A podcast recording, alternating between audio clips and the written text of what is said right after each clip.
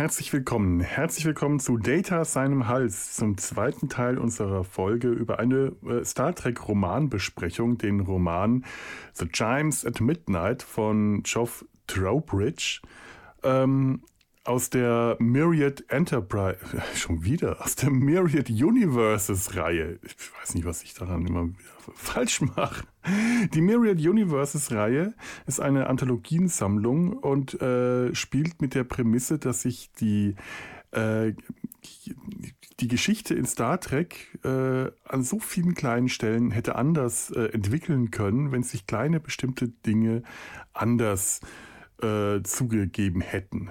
Ähm, Chimes at Midnight spielt mit dem Gedanken, was wäre gewesen, wenn Spock nie existiert hätte.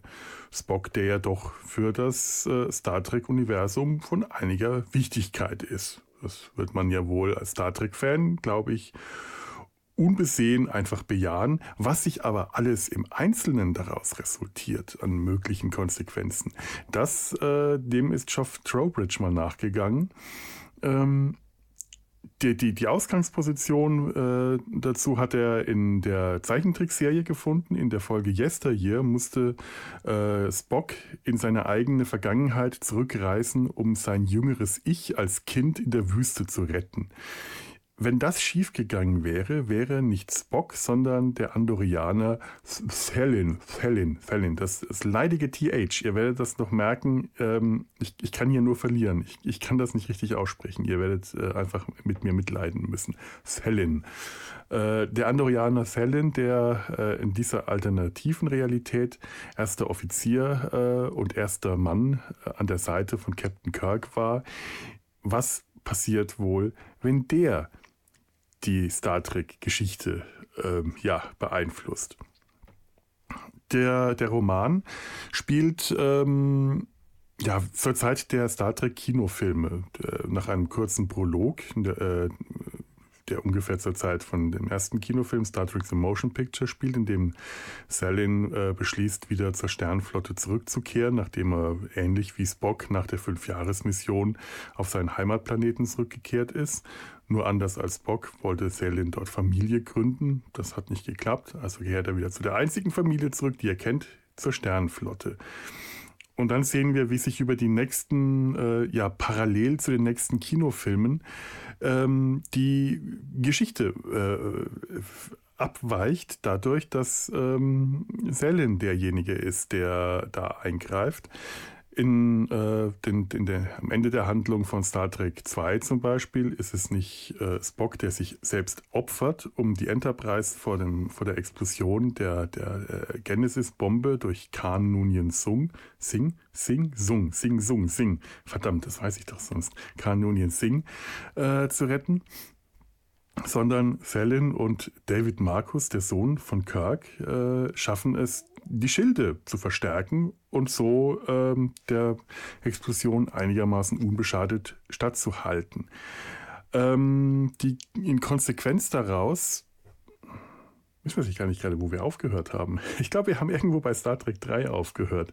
Ähm, äh, nein, nein, nein, oder doch ein bisschen weiter sind wir doch gekommen.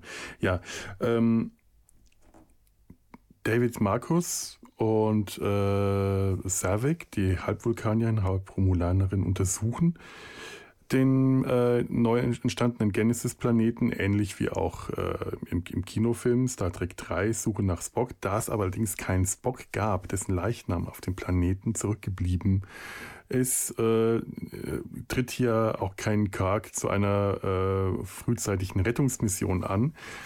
Der Planet wird zerstört, äh, Savik und Markus werden von den Klingonen, von Commander Krug äh, gefangen genommen, gefoltert, verhört. Und erst als Kirk aufbricht zu einer Rettungsmission, nachdem er hört, dass sein, erfährt, dass sein Sohn keineswegs äh, gestorben ist, sondern in der Hand der Klingonen ist, kommt es auf dem äh, ja, zu verhängnisvollen äh, Begebenheiten im Lauf dieser Rettungsmission können zwar äh, David und Savik gerettet werden, Kirk stirbt jedoch. Auf dem Rückweg ähm, wird man mit den Konsequenzen des verspäteten Aufbruchs äh, konfrontiert, beziehungsweise dass niemand da war, der Wahlgesänge identifizieren, identifizieren konnte. Mein Gott, ich, ich plapper ein Zeug zusammen. Wir erinnern uns vielleicht in Star Trek, an Star Trek 4, die Sonde, die ankam, die Ozeane zu verdampfen und nach Wahlen gefragt hat. Und die von Vulkan zurückkehrende Crew der zerstörten Enterprise konnte in die Vergangenheit zurückreisen, Buckelwale einsammeln und alle retten. Diesmal gab es niemanden, der die Erde gerettet hat. Die Sonde hat die Ozeane verdampfen lassen. Eine ähm, ja, planetenweite Umweltkatastrophe von absolut ungeahnten Ausmaßen wird uns beschrieben. Ähm, und um der ja, die, die, zu reparieren, um dort diese Schäden wiederherzustellen, wird jetzt tatsächlich ähm, die Genesis-Maschinerie äh, bemüht. Man versucht Genesis, man, man plant, man hat vor, Genesis in einer erleichterten Form einzusetzen, um die, die Schäden an der Erdatmosphäre äh, wieder zu reparieren. Und ich glaube, an ungefähr dieser Stelle dürften wir aufgehört haben. Äh, das heißt, da springen wir jetzt wieder zurück in die Besprechung. Wenn ihr das Ganze ähm, ja, etwas detaillierter haben wollt, habt ihr ohnehin die, die erste Hälfte dieser Besprechung, dieser Folge gehört. Ansonsten wünsche ich euch jetzt viel Spaß mit dem zweiten Teil. Ich bin Felo, bei mir sind im Podcast zu Gast Sebastian und Alex. So, die USS Copernicus unter dem äh, Kommando von Captain Selin und äh, der ähm, äh, wissenschaftlichen Leitung von Carol Marcus, denn David äh, hat sich zurückgezogen aus dem ganzen Genesis-Projekt, befindet sich im Orbit der Erde, um die Erde, die Erdatmosphäre zu retten, um äh, den Genesis, den, den, um Genesis Light zum Einsatz zu bringen. Äh, der erste Genesis Torpedo ist gerade abgefeuert, da tauchen die Klingonen auf. Wer hätte es gedacht? Hm. Die Klingonen greifen an. Ähm, Amanda zerstört. Was? Amanda. Amanda, da steht Amanda. Amanda ist tot. Armada, das muss wahrscheinlich Armada. Armada. Eine klingonische Amanda greift an, ja. Doch, ich nehme an, das heißt Arm, das heißt Arm. Oh mein Gott. Sehr schön. Ja, die Armada zerstört die Schiffe der. äh, gleichzeitig zerstört, zerstört eine äh, Armada nicht an der Erde, sondern in, äh, die Schiffe der Utopia Planitia Werft im Ma am Mars, ist das, glaube ich. Mars mhm. Orbit, ja. Mars Orbit, ja. Ähm, das kann ich überhaupt nicht lesen. Ach ja, die Air Force One. Nein, die Starfleet One ist Die Starfleet One, ja. Also das Äquivalent der Air Force One, ja. das sich absetzt mit dem Präsidenten äh, äh, an Bord, äh, kann gerade noch gerettet werden. Präsident Ross äh, stirbt leider trotzdem an einem Herzinfarkt. Ja, und die ähm, Erde muss aufgegeben werden, denn mhm. die Klingonen haben es geschafft, die Erde zu erobern, bevor der Genesis-Effekt äh, voll zum Einsatz kam. Ja. Das war, diese Hoffnung ist damit auch zerplatzt.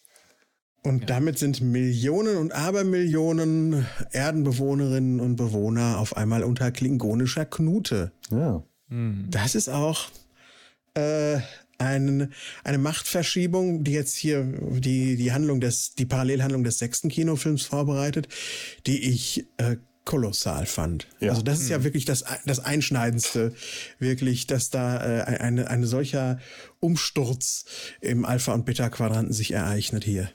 Ich habe es mir aufgeschrieben, wie viele äh, Menschen noch auf der Erde sind. Zehn Milliarden Menschen leben noch auf der Erde. Das ist, das ist heftig. Und die werden ja. einfach zurückgelassen. Man lässt ja. die zurück. Die Sternflotte lässt 10 Milliarden Menschen einfach zurück im Stich. Das ist etwas, was, äh, was man sich eigentlich kaum vorstellen mag, wenn man äh, Star Trek kennt. Das ist die, äh, dass, dass die Föderation, dass die Sternflotte die Guten sind das wird einem immer wieder gezeigt, immer wieder gesagt und es werden aber immer wieder Gegenbeispiele gezeigt. Es werden einem immer wieder Vorfälle mhm. gezeigt.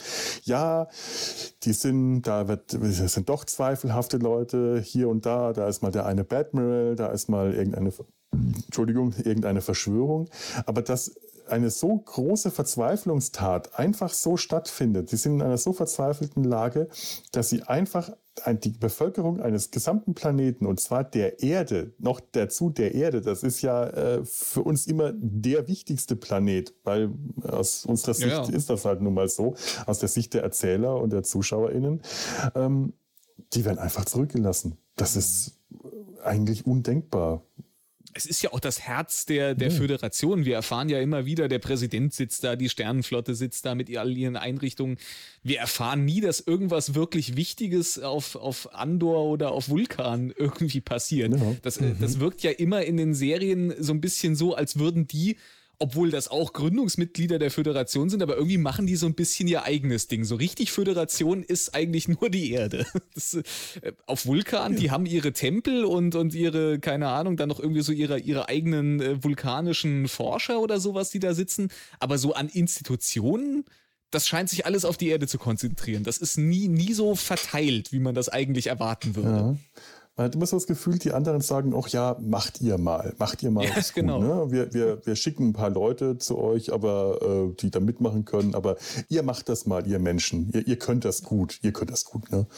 Deswegen entsteht ja auch immer dieser Eindruck, dass die, dass die Sternenflotte bis auf so ein paar Ausnahmen, du hast dann halt einen Spock mhm. oder hier einen Fallon äh, und du hast halt hier mal einen, einen Vulkanier mit dabei und mal so ein paar andere, aber meistens sind das ja alles Menschen. Man hat immer so den Eindruck, vielleicht nehmen, nehmen die anderen Föderationsmitglieder das gar nicht so ernst und sagen so, ja, ja, ihr Menschen, ihr macht da mal eure Sternenflotte, ist in Ordnung, wir haben irgendwie noch unser eigenes Ding am Laufen.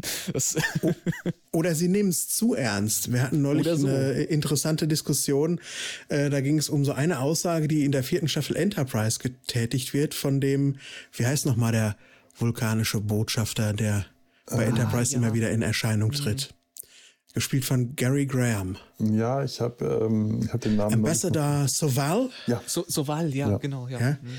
Der sagt dann so, ja, ihr Erdlinge, ihr, äh, also wir Vulkanier und wir und die Telleriten und die, äh, hast du nicht gesehen, die vereinen, äh, die, die sind alle so unterschiedlich, haben alle so ihre Wesenszüge. Ihr vereint alles in euch.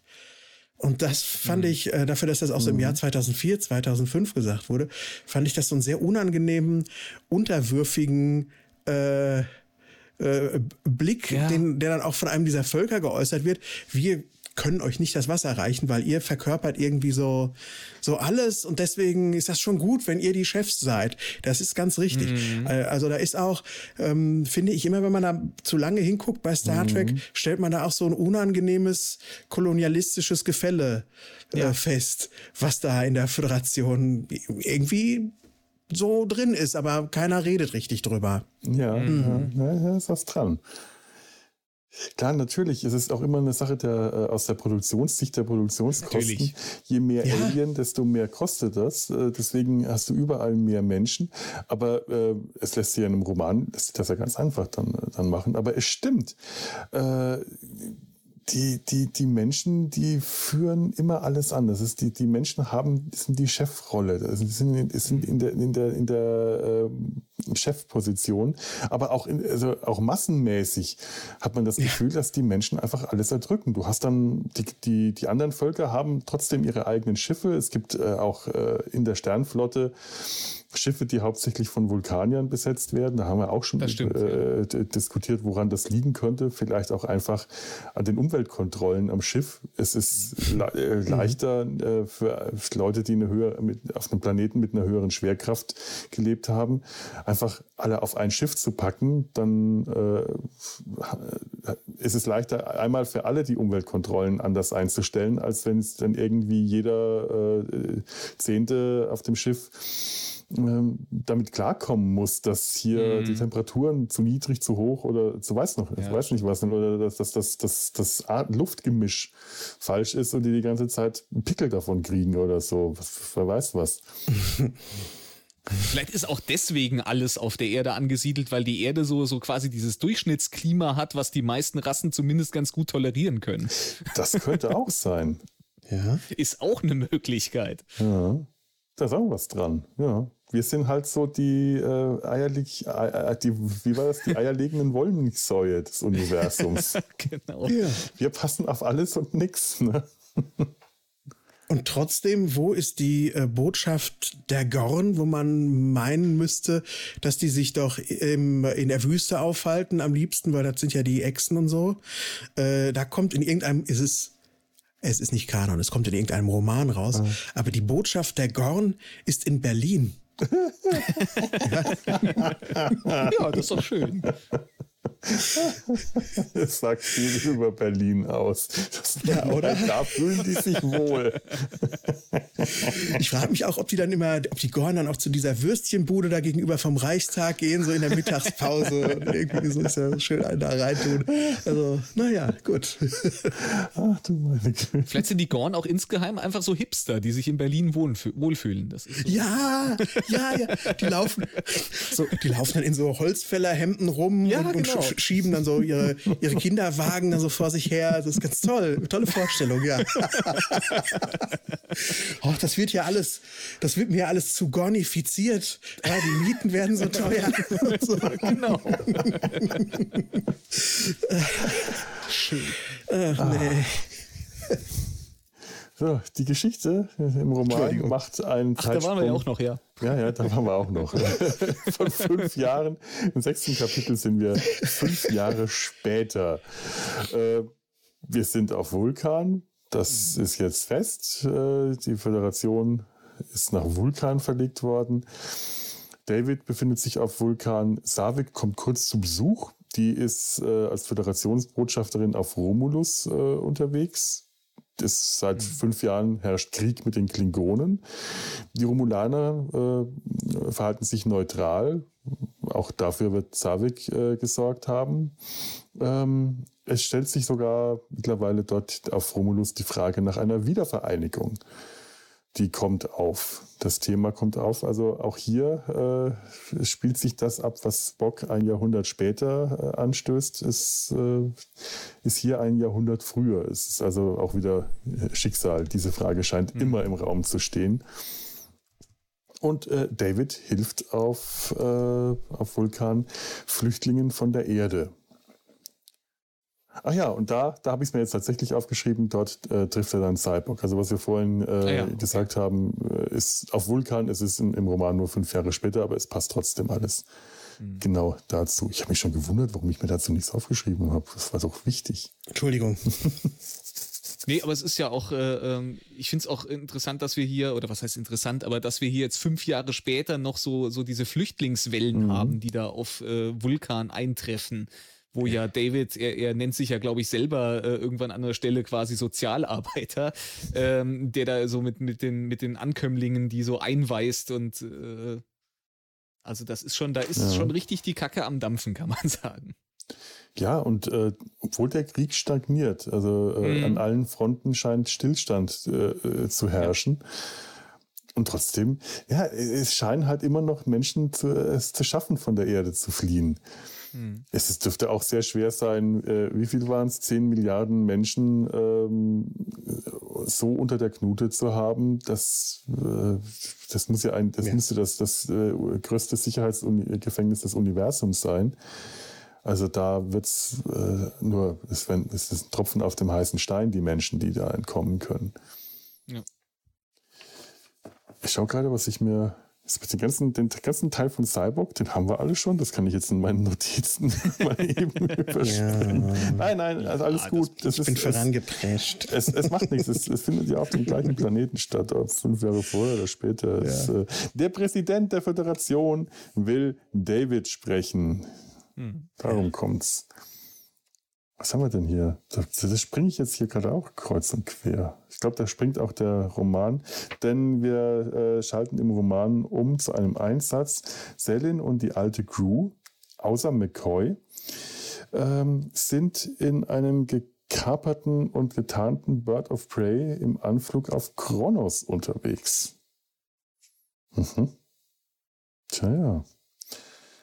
Ja, das. Selin vermisst Kirk, genau, sagt er. Der Sessel wirkt irgendwie äh, interessant. Sind auf dem Bird of Prey, aber Selin vermisst Kirk. Der findet, der gehört in den Sessel. Hm. Tja. Zulu, immerhin schon Captain, hat sich aber nochmal bereit erklärt, sich an Steuer zu setzen für seinen alten Freund Selin. Ja, die sind doch da alle Captains, oder? Das war ja in den ja. Filmen am Ende irgendwie auch so. Die waren ja alle äh, quasi Kommandooffiziere und haben da die, die, die Brückenbesatzung gestellt. Ja, ja, ja stimmt. Ich, ich, ich, hatte immer Mitleid für den armen äh, Chekhov, der es als einziger und, und ja, Uhura nur zu Commandern geschafft haben, aber ansonsten war das ja, eine Führungsschicht nur von Captains. Wenn der Captain einen Captain zum ersten Offizier hat und ein Captain der äh, Chefingenieur ist, dann wird es Zeit, in Ruhestand zu gehen. Ja, ja, ja. ja. Ich glaube aber trotzdem auch, auch ein Captain Zulu, der saß auf seiner Excelsior, hat sein äh, Teechen gesüffelt, aber hat sich trotzdem, glaube ich, manchmal noch ans Steuer der Enterprise gewünscht. ja. Es gibt auch irgendwo eine Geschichte, ähm, ich weiß nicht, wo ich es gelesen habe, auch aus einem Roman, äh, in der die, äh, die, die, die, diese, diese Trainingsmission in Star Trek 2 am Anfang so erzählt wird, dass da die ganzen alten Offiziere nochmal an Bord sind, ist auch eher so ein Zusammentreffen gewesen, weil die gerade alle Zeit hatten und Sulu, der mhm. eigentlich schon unterwegs zu seinem ersten Kommando war, ähm, noch eine Verzögerung hatte und deswegen Zeit hatte, mhm. sich da mal eben an Steuer zu setzen und nochmal Steuermann ja. zu spielen, der aber eigentlich schon im Rang eines Captains war. Ja würde auch Sinn machen, weil es ja, ist schon, schon immer komisch, mhm. dass die nie voneinander weggekommen sind. Dass ihre Karrieren, dass nur, nur äh, Chekhov Karriere auf einem anderen Schiff weitergemacht hat. Mhm. mhm. Und alle anderen, oh, wir bleiben auf der Enterprise, da ist am schönsten. Ja. Mhm. ja. Ja, auf der Enterprise ist immer am schönsten. Natürlich. Jetzt müsst ihr mir mal kurz helfen, denn ich habe hier wirklich Kraut und Drüben. Es scheint, ja, pass auf. Ja. Der Ragora 3, der Präsident der Föderation, lädt ein. Und David kommt. Es ist aber auch unter anderem Colonel West hm. da. Und die stellen einen verwegenen, nicht, nicht nur verwegenen, sondern auch sehr, sehr verwerflichen Plan ja. in den Raum. Ah, ah ja, der Einsatz, auf dem wir uns befinden, das ist später, das ist also quasi dann, genau, da wird in der so, Rückblende so vorher dieses Treffen mit dem Präsidenten erzählt. Jetzt, genau. ähm, jetzt kriege ich es gerade wieder in der richtigen Reihenfolge zustande, ja. Aber Colonel West ist kein Colonel mehr. Er hat irgendwie diesen Rang abgelegt. Jetzt ist er, glaube ich, Admiral West. Ne? Mhm. Das war ja irgendwie stimmt, stimmt. Wir erfahren auch seinen Vornamen und der ist so, der ist so lieb, der Vorname dafür, dass das der Colonel West, der, der, der, der West ist. Wie, wie heißt er denn nochmal? Habe ich jetzt vergessen. Das aufgeschrieben. Ah, das Nee, ich Jens nur, West oder so heißt er, keine Ahnung. ich habe mir leider nur Admiral West ehemals Patrick. West. Patrick. Patrick. Ja, Patrick. Patrick, ja. Siehst du? Ja. Der es immerhin geschafft hat zum Chef der Sternflotte. Ne? In solchen Kriegszeiten treibt es solche ja. Leute an die Spitze. Na? Ja, ja. ja also schön, dass der wieder, äh, dass der wieder eine wichtige Rolle spielt. Das fand ich ja in der äh, Director's Cut damals ganz toll, ähm, als ich René Aubergenois äh, als Colonel West erkannt habe. Habe mhm. ich immer gefeiert und immer schade, dass der im ja, in der ursprünglichen Fassung draußen waren, auch diesen, dieser Special Edition, die ich da gestern gesehen habe, kam der auch nicht mehr vor. Ich, ich habe den sehr vermisst. Und hier Schade, ja. ganz toll, dass es diesen militärischen harten Knochen nach oben treibt. Der ist skrupellos, mhm. der ist rein militär, der hat kein Gewissen, der hat keine, der ist, es ist kein Humanist, der nee. ist Militär und es ist ja auch Krieg. Da treibt ja, solche Leute genau. nach oben. Ja. Toll. Ja, es wird erstmal Resümee ge äh, gezogen auf diesem Treffen. Ähm, es wird zum, unter anderem neben einem Nebensatz erwähnt, dass Captain Zulu äh, mit der Excelsior zurück ist von Organia. Finde ich mhm. schön, dass, es das, dass das angesprochen wird. Die Organianer, die Organianer halten sich heraus. Die bleiben neutral. Die sagen, wir kümmern uns nur noch um den Konflikt zwischen der Föderation und den Klingonen, sofern es sich auf unserem Planeten stattfindet. Also äh, äh, be, befindet. Und äh, mhm. ansonsten halten wir uns raus. Das erklärt vielleicht auch endlich mal, warum die Organer in den Kinofilmen äh, keine Rolle mehr gespielt haben. Und das finde ich, ich diese ganze Organianer-Diskussion unter den Fans, die geht mir auch dermaßen auf die Eier. Immer wieder, warum sind denn die Organianer in den Kinofilmen nicht dabei gewesen? Warum haben die da nicht eingegriffen? Warum dachte, ja, lasst die doch endlich mal da, wo sie hingehören. In der alten Serie und später nochmal irgendwo. Das, das will ich nicht mehr wissen. Bei TOS hatten die ja noch eine Rolle gespielt, haben mich bei TOS aber schon immer gestört. Diese übermächtigen Wesen, die immer dann reinpfuschen, wenn die Föderation und die Klingonen aneinander geraten. Hm. Das ja, hat man in, sich natürlich äh, auch einen Hemmschuh angezogen. Ja. Natürlich. Und in der einen Enterprise-Folge, wo wir sie sehen, wo dann erst so spät enthüllt wird, dass es sich um zwei Organier handelt, ja. ähm, da sind die ja auch noch ganz anders. Da merkt man, oh, ho, ho, die haben aber in den nächsten Jahren eine Entwicklung vor sich. Mhm. Wer weiß nicht, ob sie sich nach Errand of Mercy nicht unmittelbar auch in eine ganz andere äh, Richtung entwickelt haben und gesagt haben, wir sind die organische Schweiz jetzt und ja. halten uns aus allem raus, ja. Wir sind so weit entfernt von allem Irdischen, von allem Leiblichen, allem äh, ja. Körperlichen, dass äh, wir nur noch auf höheren geistigen Sphären schweben. Und äh, was ihr da macht, das, das betrifft uns alles überhaupt nicht mehr. Äh, ihr könnt euch gegenseitig umbringen, da haben wir nichts mehr mit am Hut. Kann durchaus sein. Mhm. Na, auf jeden Fall ist es hier so, hier halten sie sich raus. Ist auch gut ja. so die hätten mich jetzt echt gestört, die jetzt noch angegriffen ja. hätten. Aber es ist schön, dass sie erwähnt werden. Ja. Da hat man das zumindest abgehakt. Da kann ja keiner mehr sagen, wo waren die denn jetzt? ja. Ja, ja. Ja, was ist die Operation, auf der sich da später Selin und die anderen befinden? Das ist die Operation Olympus. Mhm. Olympus, äh, die Operation Olympus hat zum Ziel, Kronos zu erobern. Admiral West spricht, äh, spricht da auch tatsächlich von einer Blitzkrieg-Strategie. Mhm. Blitzkrieg-Strategy. Das kann nur eine gute Sache das sein, wenn man solche äh, Begriffe heranzieht. Das äh, ja. kann überhaupt nicht schlecht sein. Kann nicht, nie, niemals schlecht sein und auch nie schlecht ausgehen. Mhm.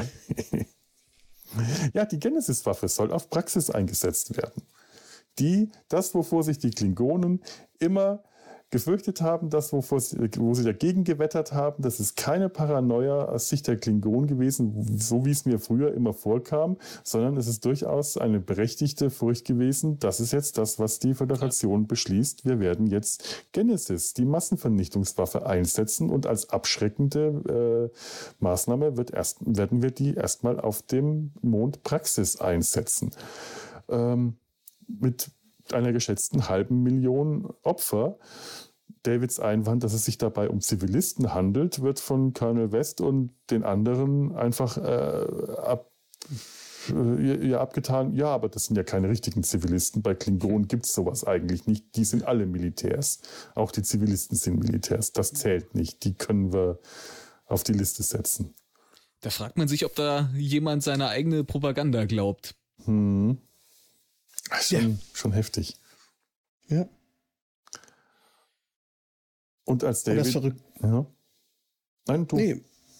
Ach, ich wollte einfach nur sagen, das Verrückte ist ja, dass ähm, David natürlich protestiert und sagt, ich, äh, Leute, also ohne mich, ja, ich bin nicht Oppenheimer, mhm. äh, aber trotzdem wird er jetzt zu einem solchen gemacht. Beziehungsweise ähm, äh, Colonel, ich will mal Colonel sagen, das ist irgendwie ja. nicht für mich Colonel West. Ja. Admiral West äh, äh, will ihn erstmal verhaften lassen.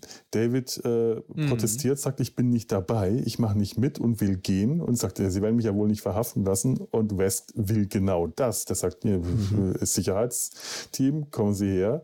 Und Selin kann das dann gerade noch ähm, verhindern. Er kann es äh, gerade noch eingreifen, sagen, nein, äh, David wird sich, äh, Dr. Markus hier wird sich, wird sich raushalten, der muss nicht verhaftet werden. Es, ist, es, es entsteht auch eine hitzige Diskussion.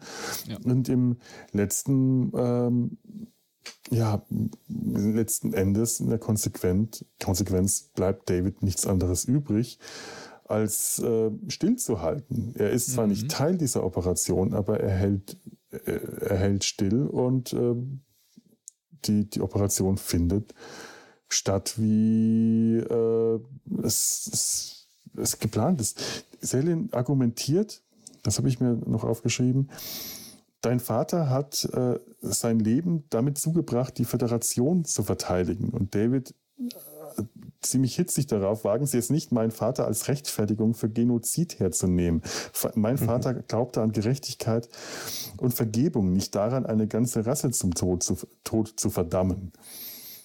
Und das finde ich wiederum eine schöne, äh, schöne Parallele zu Star Trek 6, denn da sind wir jetzt in etwa äh, zeitlich zum äh, äh, Undiscovered Country zu Kirks Aussage, let them die, lass sie sterben.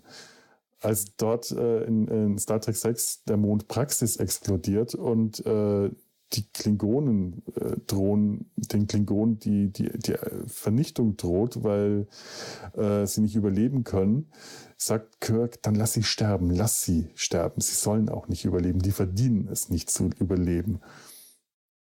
Was bei Kirk natürlich im Kinofilm der Auslöser ist für diesen Hass, ist äh, unter anderem der, der Tod von David im Kino. Kirk mhm. hat durch die Klingonen seinen Tod verloren.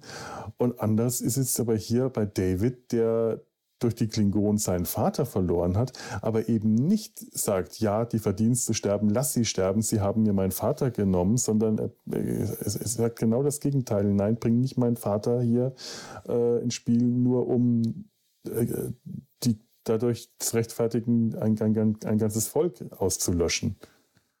Ja. Wobei mich das an Star Trek 6 immer gestört hat, dass Kirk da so krass drauf ist, weil er war selbst in den Minuten nach Davids Tod nicht so krass drauf. Ja. Ja. Davids Körper war noch nicht kalt. Da hat Malls dann zu ihm gesprochen, hast du gesagt, du wolltest mich umbringen hier. Und dann kann er schon wieder so grinsen und sagen, ich habe gelogen. Ja? Hat für mich aber funktioniert. Das hat tatsächlich Sinn gemacht. Psychologisch ist das durchaus nachvollziehbar. Das ist Verdrängung. Was Kirk durchmacht nach Davids Tod, ist erstmal wirklich mhm. Verdrängung. Das ist wie äh, der Adrenalinschock. Wenn du verletzt wirst, spürst du erstmal nichts, äh, weil das Adrenalin einsetzt. Und das dürfte hier emotional bei Kirk auch passiert sein. Sein Sohn ist tot, aber weil der ganze Stress, die ganze Situation ist so heftig, dass er das schafft, den Tod auszublenden und die emotionale Konsequenz daraus, die Reaktion darauf einfach ausbleibt. Und mhm. seine Psyche das scheinbar auch über äh, Jahre hinweg schafft, das zu verdrängen. Der ist ja in Star Trek 5 ähm, spürst du nichts mehr davon. Da ist der mit Klingonen äh, äh, auf, auf der Enterprise, gibt denen einen netten Empfang, ist äh, all das. Das wird immer dargestellt, dass das eigentlich keinen Sinn macht, dass das erst in Star Trek 6, dass er seinen, so, den Klingonen seinen Tod vorwirft und dass das unplausibel ist. Und für mich macht das absolut Sinn. Das ist psychologisch richtig nachvollziehbar. Der ist nie, mhm. der hat nie diesen Tod aufarbeiten können. Da ist scheinbar nie eine psychologische Betreuung stattgefunden, nie eine Therapie irgendwann bricht das durch bei ihm. Irgendwann bricht es mhm. durch, dass ihm äh, das wieder zu, in den Kopf kommt und dann, dann, bricht dieser Hass, dieser aufgestaute und verschüttete Hass gegen die Mörder seines Sohns mit voller Wucht durch. Das, was David hier hatte, der konnte den Tod aufarbeiten. Da konnte eine Heilung stattfinden auf Vulkan. Mhm. Mit Hilfe von Savik, wahrscheinlich auch mit Hilfe von Cyborg. Ähm, hat mhm. hier das, was Cyborg im fünften Film nicht machen durfte, Kirk mit dem größten Schmerz zu konfrontieren, der, wenn sie es gut gemacht hätten, nämlich der Tod von David gewesen wäre, was halt nicht vorkam. Ja. Woran sie wahrscheinlich auch nie gedacht haben, dass man das noch mal aufs Tapet bringen könnte, die äh, Macher von Star Trek 5. Ähm, das führt dann meiner Meinung nach zu so einem Verhalten, so, so einem Let them ja. die bei Kirk. Hm. Nur es ist dann auch ansteckend anscheinend. Ja. Denn äh, äh, alle anderen benehmen sich im sechsten Film auch so. Äh, Zulu und Chekhov, die am Ende des fünften Films noch so, als dann die klingonische Navigatorin mhm. an ihnen vorbeiging, sie sagten, na, hm, was ist denn, ulala, was ist das denn für eine, lass mal hinterhergehen. Äh, einen Film später sind die, was, wer will an Bord kommen und mit uns feiern? Die Klingonen, die stinken so. das wollen wir nicht. Oh. Die sind auch irgendwie anders drauf. Aber äh, ich, ich, sagen wir es mal so, ich verzeihe es dem Film. dass er seine, äh, weil es eben auch Nicholas Meyer ist mhm. und der mhm. setzt immer seinen Kopf durch. Mhm. Ja, auch. Der will, äh, der will was erzählen, der setzt seinen Kopf durch und dann denke ich, ja gut, dann, dann lass ihn machen. Ich kann es auch der Crew äh, nachvollziehen, auch die, die, äh, die identifizieren sich ja wirklich sehr stark mit ihrem Schiff und ihrem Captain. Ähm, auch denen würde ich tatsächlich so eine psychologische Verdrängung durchaus im fast gleichen Maße zutrauen. Das sind, äh, das, das sind Leute, denen ich tatsächlich sehr viel wenig eigene Psyche zuschreibe. Die ja. haben wirklich wenig eigenes inneres Seelenleben. Das ist traurig. Ja. Aber das sind solche, das sind solche Hanseln, denen, denen traue ich das durchaus zu. Was ihr Captain fühlt, das fühlen auch die. Oh ja. Ja, ja. und äh, dem David genug, Marcus, ja. dem, dem kann man vielleicht auch, äh, zum einen, er hat das besser verarbeitet und zum anderen, der hat halt auch Klingonen kennengelernt. Der war auf Praxis, mhm. gerade mhm. ausgerechnet auf Praxis und hat da ganz normale klingonische äh, Familiengesellschaft irgendwie erlebt, die eben nicht alle nur äh, blutrünstige, äh, äh verbrecherische äh, Krieger sind der hat einen hm. ganz anderen Zugang zu dieser, zu den, zu den Klingonen als ein Captain Kirk, der immer nur mit denen quasi gekämpft hat. Hm. Ja, das stimmt. Ja, ja, natürlich. Das macht auch viel aus. Ja. Ja, nützt nichts. Der nützt alles nichts. Nützt alles nichts. Es passiert, wie es geplant ist. Allein, dass das einfach durchgeführt wird, ist auch schon so ein Riesenbruch mit ja. äh, den, den ganzen Erzählungen, die wir sonst aus den Filmen und äh, kennen wir haben zwar solche äh, Momente auch äh, auf Deep Space Nine gehabt, hier ähm, Cisco, der mit seinem Gewissen hadert und dann doch, ähm, wie, wie heißt denn die Folge, dann doch äh, das, das Verwerfliche macht, in, äh, mhm. um die, die Romulaner äh, an Bord zu kriegen. Ähm, ich habe der Name der, der, der, der, dieser wichtigen Folge. Ist das äh, In the Pale Moonlight? In the Pale, Pale Moonlight, ja. ja. Ganz ja. wichtig. Aber hier passiert das alles sehr viel schneller. Da wird längst mhm. nicht so mehr gehadert. Wir, äh, klar, wir finden uns im Dominion-Krieg genauso wie im Krieg mit den Klingonen. Ähm, Krieg macht, äh, macht so etwas mit Menschen, mit Leuten, dass sie ihre, äh, ihre moralischen äh, Werte irgendwann hinten anstellen. Nur hier passiert das in einer sehr viel größeren Skala. Ja. Wahrscheinlich ist aber auch die Verzweiflung einfach auch sehr viel größer durch oh ja. den Verlust der Erde. Und es kommt dann dazu, der Genesis-Torpedo wird abgefeuert und die Crew zieht sich ganz schnell wieder zurück, allerdings nicht schnell genug. Sie fangen Hilferufe auf von Praxis, um, äh, also Praxis wird nicht zerstört, wie im Kinofilm explodiert Praxis nicht. Interessanterweise wird später gesagt, Praxis wäre übrigens später trotzdem wäre übrigens später explodiert. Da durch den ja. Raubbau äh, äh, gab's da, kam da im Kern von Praxis zu Problemen. Wir haben euch eigentlich einen Gefallen getan. Das sagt, glaube ich, der Präsident später, mhm. ne? Dann, und äh, vor mhm. allen Dingen, das ist auch eine Aussage, die zu treffen. Mhm Hui. naja, und die Hilferufe, die kommen ja. äh, von Familien. Da werden Familien und Kinder erwähnt. Rettet die Kinder. Und das kriegen die noch mit, während die da fliehen. Und da ist die alte Crew dabei. Interessanterweise, McCoy wird nicht erwähnt und ich glaube, der ist auch nicht dabei. McCoy ist jemand, der bei sowas dann wohl nicht mitmacht. Es, es, wird nicht so, so detailliert besprochen. Wir kriegen McCoy später nochmal, äh, wir, wir treffen den nochmal an einer anderen Stelle.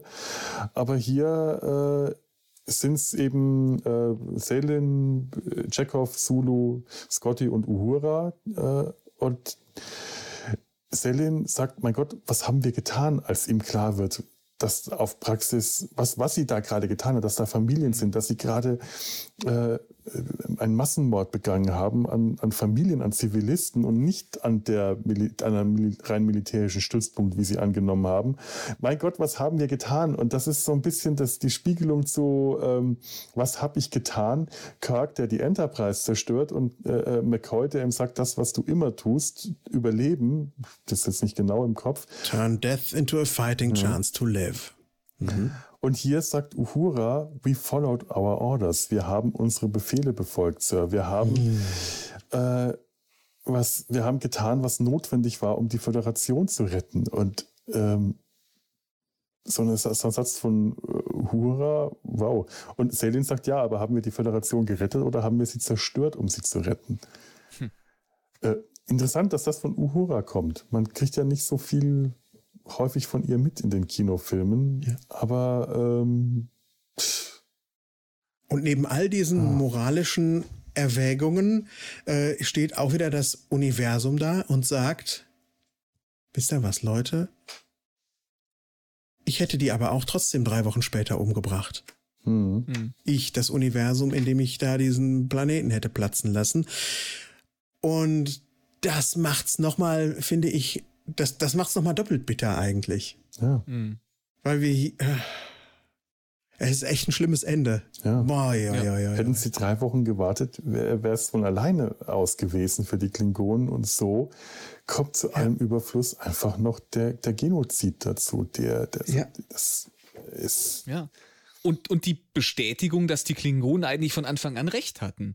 Ja. Dass die Klingonen mit ihrer ja. Angst vor diesem, vor diesem Genesis, äh, äh, vor dieser Genesis-Waffe, es ist jetzt eine Genesis-Waffe. Es ist nicht mehr das schöne Ding zum Terraformen, sondern es ist jetzt endgültig die Waffe, vor der die Klingonen die ganze Zeit Angst hatten. Berechtigte ja. Angst. Und äh, die Klingonen sind hier nicht mehr die Bösen. Nicht mehr, also es ist kein Schwarz-Weiß mehr, äh, die, die gute Föderation mhm. und die mhm. bösen Klingonen. Ja. Also die, äh, die, die Invasionsnummer, als die Amanda angeflogen kam, das war. Natürlich, das klar. Mag nochmal äh, an, an, außen vor stehen, aber ja, definitiv. Die Klingonen hatten recht. Ja? Aus klingonischer Sicht ist das im, im Rückblick äh, vollkommen gerechtfertigt, weil sie hatten von Anfang an diese berechtigte Angst vor diesem Genesis-Ding, die sich am Ende mhm aber wie gesagt, gerechtfertigt es, es ist. Es gibt kein Schwarz-Weiß mehr hier. Es gibt ja. ähm, nach wie vor ja. nicht die Guten, nicht die Bösen, denn die Klingonen ja, haben sich trotzdem äh, verbrecherisch verhalten. Natürlich, ähm, klar. Genauso aber wie die Föderation. Und jetzt sind auch die Romulaner nicht mehr äh, neutral, als die das mitbekommen, als das Servik vor der romulanischen äh, Ratsversammlung bekannt geben äh, äh, muss. Ähm, bekannt gibt, dass Kanzler Gorkon kapituliert hat und warum, ähm, rüsten jetzt die Romulaner auf. Die die wollen jetzt aufrüsten und eigene Genesis-Bomben herstellen gegen, wie sie sagen, die übermächtige Föderation. Das heißt, äh, das ist jetzt eigentlich nur ähm, eine Verlagerung des möglichen Krieges, vielleicht aber auch ähm, des Kalten Krieges. Vielleicht kriegen wir hier den Beginn dieses Kalten Krieges zu sehen, dieser ähm, dieser Kommunikationssperre, dieses Schweigens zwischen, den, äh, zwischen der Föderation und den Romulanern bis äh, TNG, äh, was war das Ende der ersten Staffel, die neutrale Zone, als die Romulaner ja. wieder ankommen. Mhm. Weil bis dahin sind die ja ziemlich dicke miteinander. In den Kinofilmen mhm. sehen wir, dass der romulanische Botschafter auch bei ratsgeheimen äh, Sitzungen äh, mit dem Präsidenten zugegen ist. Also da scheint ja äh, vorher mit den Romulanern nicht nur jetzt hier in, der, äh, in, in, den, in dem Roman, sondern auch in den Filmen ein sehr viel engeres äh, Verhältnis zu bestehen. Und später Funkstille. Und das könnten, das kriegen wir hier auch gerade gezeigt, wo es diesen Punkt gab, an dem die Romulaner gesagt haben, nee, wir, wir distanzieren uns jetzt von euch oder sind jetzt gegen euch aktiv. Darf ich mit einer Romanempfehlung reingrätschen hm, an dieser ja. Stelle? Ja, bitte. Äh, es gibt äh, einen Roman von David R. George, The Third. Der spielt in den verlorenen Jahren zwischen, äh, zwischen den Kinofilmen und der Next Generation und der thematisiert den Tomed-Zwischenfall. Der zeigt den Tomed-Zwischenfall, an dem beteiligt war der Captain Harriman von der Enterprise ah. B. Mhm. Und das ist dieser sehr schlimme äh, Geheimdienst-Zwischenfall, der dazu geführt hat, dass es zum Bruch kam zwischen der Föderation und den Romulanern, ist natürlich auch wieder kein Kanon, ja. aber es ist ein fantastischer, in sich gekapselter Roman und er heißt, ähm, ich finde das gleich raus und sage das gleich nochmal. ich fand es ja, sehr sch schön, ja. dass wir auf äh, Romulus, ähm, da haben wir jetzt äh, äh, Padek, der, der erwähnt wird oder der, der, der auftritt bei den Romulanern. Das ist der Romulaner, der später in der TNG, äh, im TNG-Zweiteiler Unification ah. die große Rolle spielt, äh, der, der Spock am Ende verraten hat. Ach, guck. richtig. Mhm. Richtig. Das ist mir entgangen. Ja. Toll. Ja. Schön, also hier muss offensichtlich ein, ein junger Padek äh, schon, schon äh, im romulanischen Senat war das ja, glaube ich. Äh, Toll, ein schönes Detail. Ja. Ja fand ich auch interessant, als ich den Namen gelesen habe und dann auch gleich so, ach ja, der. ja. So, und jetzt habe ich den Roman auch herausgefunden. Er heißt Serpents Among the Ruins. Oh. Schlangen in den Ruinen und er spielt im Jahr 2311. Ah, mhm. cool. Sehr schön. Ja, ich finde sowieso Captain Harriman, äh, ich hatte das ja neulich schon mal äh, erwähnt, dass es da einen Comic gibt, der ihn so ein bisschen äh, wieder in, in, in, Ehren und Würden eingesetzt hat, der kurz nach den äh, Ereignissen, in, äh, in, den 23. Jahrhundert-Ereignissen in, äh, in, Star Trek Generations gespielt hat. Das ist eh jemand, der es durchaus auch verdient, mal wieder etwas, etwas Aufmerksamkeit zu bekommen und mhm. nicht einfach nur als das Würstchen in der, der Geschichte dazustehen, der den Tod ja. von Captain Kirk durch seine Unfähigkeit verursacht hat. Egal, ob das, das war auch, das war auch damals die Heran. Ja. Ja, mhm. das, das war auch damals der Impetus für dieses Ding, dass der David R. George gesagt hat, ich möchte den rehabilitieren. Ich möchte zum einen diese Geschichte mhm. erzählen, ich möchte zum anderen diesen Captain in den Augen der Fans rehabilitieren. Das ist sehr gut. In den Spielen, ich glaube, es gibt Computerspiele, in denen Captain Harriman eine größere Rolle spielt. Zumindest oh. findet man ähm, auf äh, ähm, Memory Beta, wenn man nach Captain Harriman äh, sucht, da einiges über ihn. Äh, dann auch äh, Abbildungen eines älteren Captain Harriman mit äh, grauen mhm. Schläfen und Bart in seinem, im Lauf seiner späteren Karriere. Da scheint er also eine größere Rolle, da scheint er also auch schon etwas Rehabilitation bekommen zu haben. Ich fand das auch immer ein bisschen traurig, dass man da äh, ausgerechnet einen Captain der Enterprise zu, zu so einer Witzfigur äh, mhm. degradiert und dann dieser, der, das kommt Dienstag-Gag und sowas. Äh, ja. Weiß ich nicht. Das hat mir immer ein bisschen übel aufgestoßen bei, bei Star Trek 7 ist das, ne? Ja. Ja, ja mhm. stimmt. Die Enterprise sollte eigentlich so ein bisschen was Sakrosanktes haben. Ja, ja. Die sollte nicht zu sowas verkommen müssen. Weder die Enterprise, schon allein, dass die, diese, diese Enterprise einfach nur eine leicht um umgebaute Excelsior ist, das hat, schon, ja. hat ihr schon die Einzigartigkeit genommen und dass der Captain so ein Wicht ist, das war auch immer äh, ein, für mich ein Dorn im Auge. Äh, das, ja. das, das, hat mir nicht gefallen. Na gut, wir treffen McCoy gleich wieder, denn mhm. ähm, ja. Die, wir befinden uns jetzt auf Kronos. Die Föderation hat Hilfstruppen geschickt und David kommt an. David hat sich den Hilfstruppen angeschlossen und dort trifft er dann auf Kronos Dr. McCoy wieder. Ganz, ganz spannend. Ähm, McCoy ist äh, auf humanitärer Mission unterwegs, um dort auf äh, Kronos den, den Opfern äh, des Genesis-Angriffs äh, auf, auf Praxis zu helfen. Es ist schön, äh, dass er kurz äh, erwähnt, ja, er hat sich, äh, bevor er hier ankam, mit einem Crashkurs auf klingonische Anatomie versorgt. And it shows. Und man merkt das. Mhm. Schöner, schöner Referenz auf Star Trek 6, wo er halt einfach mhm. die klingonische Anatomie nicht kannte und deswegen Kanzler Gorkon nicht gerettet hat oder nicht retten konnte oder nicht, äh, vielleicht hätte er ihn auch so nicht retten können, wenn er gewusst hätte, wobei Klingonen eigentlich die Organe sitzen. Ja, das ist ja, ja, auch sowieso so ein bisschen so ein McCoy-Ding, was ja auch in der Serie schon immer äh, ein bisschen das Problemchen war, dass er ja auch mit der vulkanischen Physiologie ja. nicht so ganz firm war an vielen Stellen, wo man sich immer gefragt hat, äh, der, der Mann ist wirklich der, der amerikanische Landarzt, der kann Menschen und alles, was darüber hinausgeht, ist eigentlich nicht so die optimale Besetzung für ein, ein Schiff, wo dann auch äh, regelmäßig ein Vulkanier auf der Krankenstation landet. Ja. Der bräuchte dann eigentlich seinen eigenen Hausarzt. das ist richtig, ja.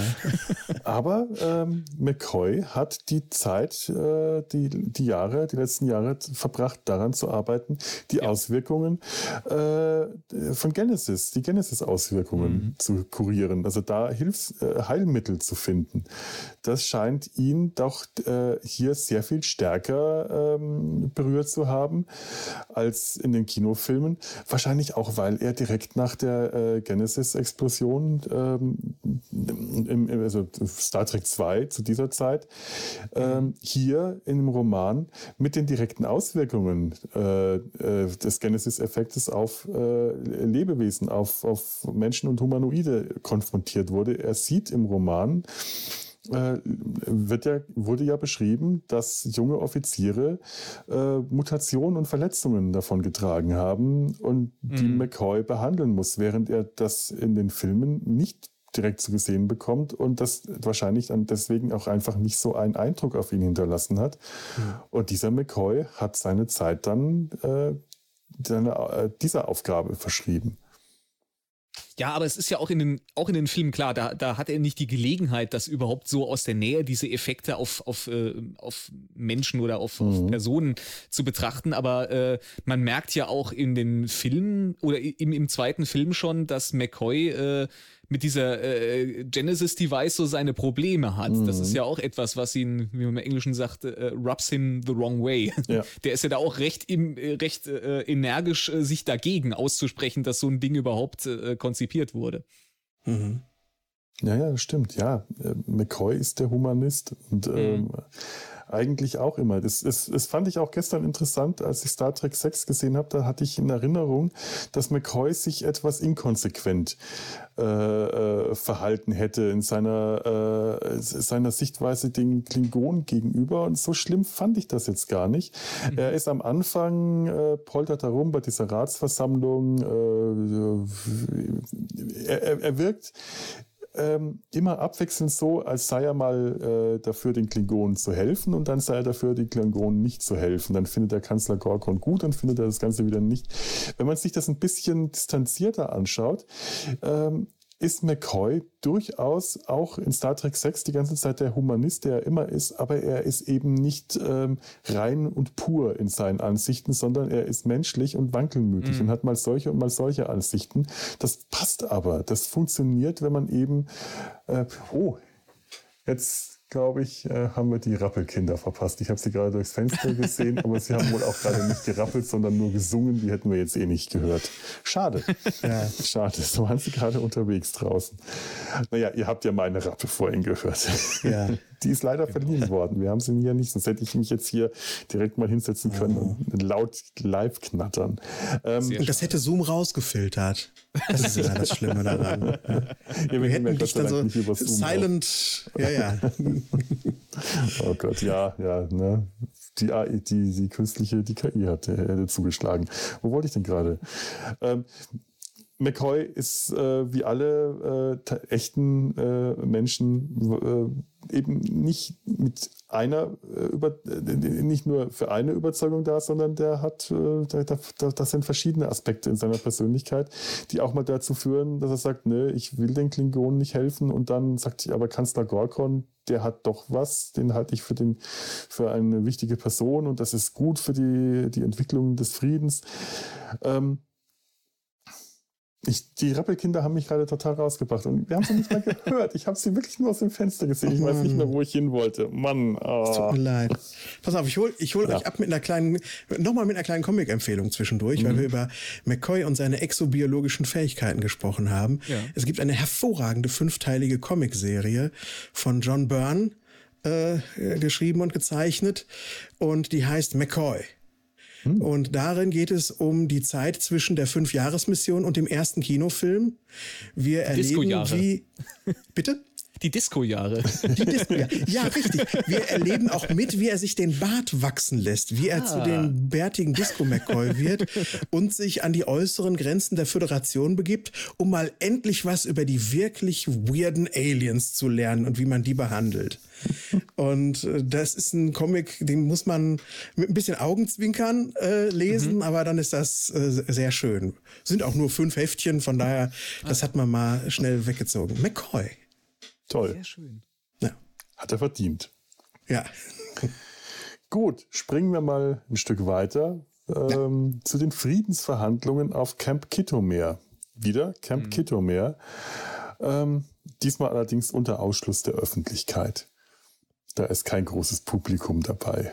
Das, äh, auf der Seite der Föderation sitzt der Präsident, Vizepräsident, Admiral West und Admiral Selin. Er ist ja mittlerweile Admiral. Haben wir das irgendwann mal erwähnt? Der hat Karriere gemacht. Mhm. Ähm, auf der anderen Seite äh, Gorkon, äh, Kanzler Gorkon, seine Tochter Asetbur, General Cheng und General Kerla. Also die wichtigen Klingonen, die wir aus Star Trek 6 kennen. Nur, dass hier Kanzler Gorkon überlebt hat und an der Konferenz teilnimmt. Warum auch nicht? Ne? Mhm. Ja. Cheng ist wieder dabei und der liefert uns dann äh, ja den Titel dieses Romans, weil er auch hier wieder, wie in Star Trek 6, mit Shakespeare-Zitaten um sich schmeißt, wie nichts Gutes. Haben wir nicht die Glocken um Mitternacht gehört. ich vergesse immer, aus welchem, aus welchem Shakespeare-Stück das stammt. War das äh, Heinrich IV., Henry IV? Glaube, ja. Ja. ja. Ich glaube ja. Ja, er, äh, er gibt zu verstehen, es ist vorbei. Wie auch äh, im, im Kinofilm, er sagt, äh, da ist etwas zu Ende gegangen. Wir, äh, wir, wir haben die Glocken, um, haben wir nicht die Glocken um Mitternacht gehört? Wir sitzen nur noch ums Lagerfeuer rum und erzählen von toten Königen. Also unsere Zeit ist vorbei. Die Sache ist erledigt. Die Glocken um Mitternacht, the chimes at midnight, haben für uns schon geklungen. Mhm. Das ist so die letzte Runde gewissermaßen. Bing, bing, letzte Runde, mhm. letzte Bestellung. er sagt ihnen, wir sind geschlagen. Unsere Zeiten, unsere Tages, des, das Tage des Ruhms sind vorbei. Ja, und äh, schafft es aber dann trotzdem noch, das, das Ruder rumzureißen. Denn äh, mhm. Er ist genauso manipulativ, wie er auch im Film ist, durch sein pathetisches Auftreten. Mir ist gestern aufgefallen, wie hilflos Kirk gegenüber diesen ganzen Pathos und diesen theatralischen äh, Gebaren von Cheng war, der, der überhaupt nicht damit umgehen konnte, mit diesen Theater, das der da aufgeführt hat, da zu reagieren und sich in schlechtes Benehmen hat äh, während diesem Abendessen hat rein manipulieren lassen und auch bei dem letzten äh, Abschied auf der Plattform und später bei vor Gericht hast du gemerkt, Ed Kirk war General Chang überhaupt nicht gewachsen als Diskussions Gegner war Chang ihm in jeder Hinsicht überlegen. Der war manipulativ und mhm. der konnte das, das, das ausspielen. Und er schafft es ja auch hier. Und jetzt kommt dieses ganz große, der ganz große, äh, das, das ist der große Plot-Twist am Ende. Er schafft es hier, Telin zu manipulieren, dahin, äh, die Klingonen, wir sind zwar am Ende, er sagt zwar im einen Moment, wir sind am Ende, wir sind vorbei, wir sind geschlagen und schafft es aber dann trotzdem zu sagen, ja, aber wir werden nie äh, akzeptieren, dass ihr uns geschlagen habt. Wir sind Krieger. Alle Klingonen werden nach Rache dürsten. Wir werden äh, uns nicht einfach unterordnen, nicht in Frieden mit euch leben, egal äh, ob ihr uns den Frieden aufdiskutieren könnt. Wir werden Rache haben wollen und Selin bietet sich als Opfer an. Das ist die messianische Figur, die mir jetzt hier durch den Karfreitag so ins äh, so in den Kopf gekommen ist. Hm. Das ist der äh, Selin ist die, die, Messian, die Messias-Figur, die wir äh, in den letzten Jahren bei Star Trek so äh, oft äh, thematisiert und äh, angekreidet bekommen haben, dass es immer einen Messias gibt, der sich opfern muss, aber den haben wir hier wieder. Wir haben hier das Äquivalent zu Spock aus dem zweiten Film, der sich für alle opfert damit alle anderen überleben können. Und im Gegensatz zu Spock, der sich für sein Schiff opfert, opfert sich hier Selin, indem er sagt, ich liefere mich den Klingonen aus. Die Föderation sagt dann auch, dann müssen wir uns dann von dir distanzieren. Wir können das nicht, wir können dich nicht, der Präsident sagt, wir, der Präsident lässt ihn dann auch im Stich. Der sagt, wir müssen uns, wir können das nicht offiziell anerkennen. Und Selin sagt, ich liefere mich aus. Ich bin der Sündenbock. Geh zu den Klingonen. Die werden es wird dann nicht gesagt, genau, wird nicht erzählt, was dann passiert. Meine, wir können erstmal wieder mit so einer Schauprozess-Szene äh, rechnen, wie äh, in Star Trek 6 Kirk und McCoy angeklagt wurden. Warten Sie nicht auf die Übersetzung! fand ich auch toll. Entschuldigung. Ja. Antworten Sie. Hallo, ja. worauf denn? Ich kann doch kein Klingonisch, verdammt nochmal. ja.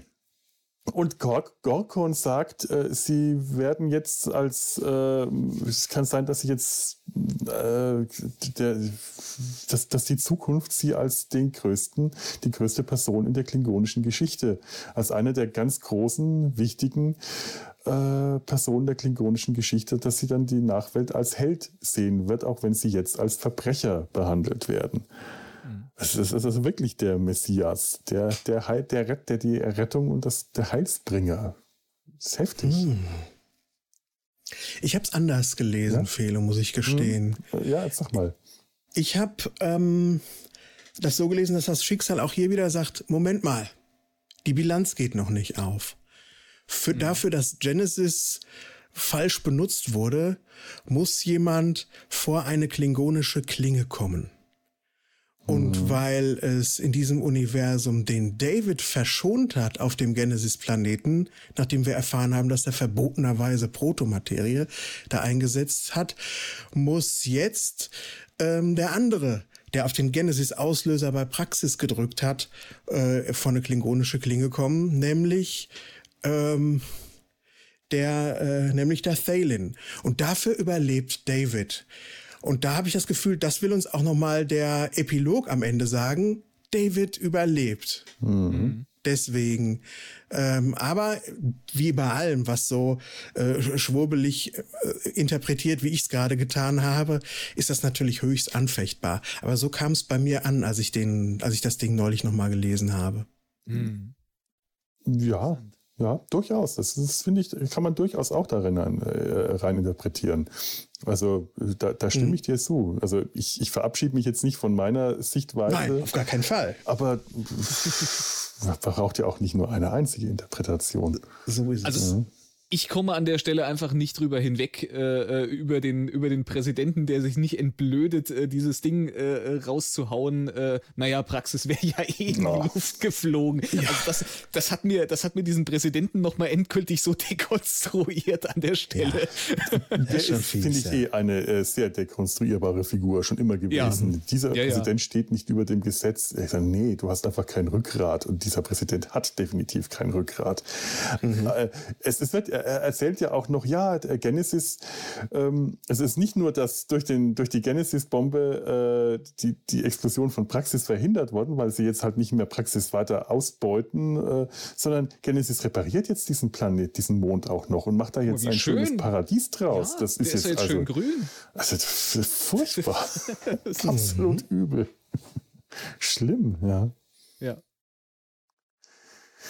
Ja, und äh, Epilog. Ähm, noch, noch äh, so als kleines Detail, äh, Savik und David werden jetzt auf Romulus leben. David äh, fliegt nach Romulus und bleibt dort bei Savik, die dort die romulanische Staatsbürgerschaft äh, beantragen will.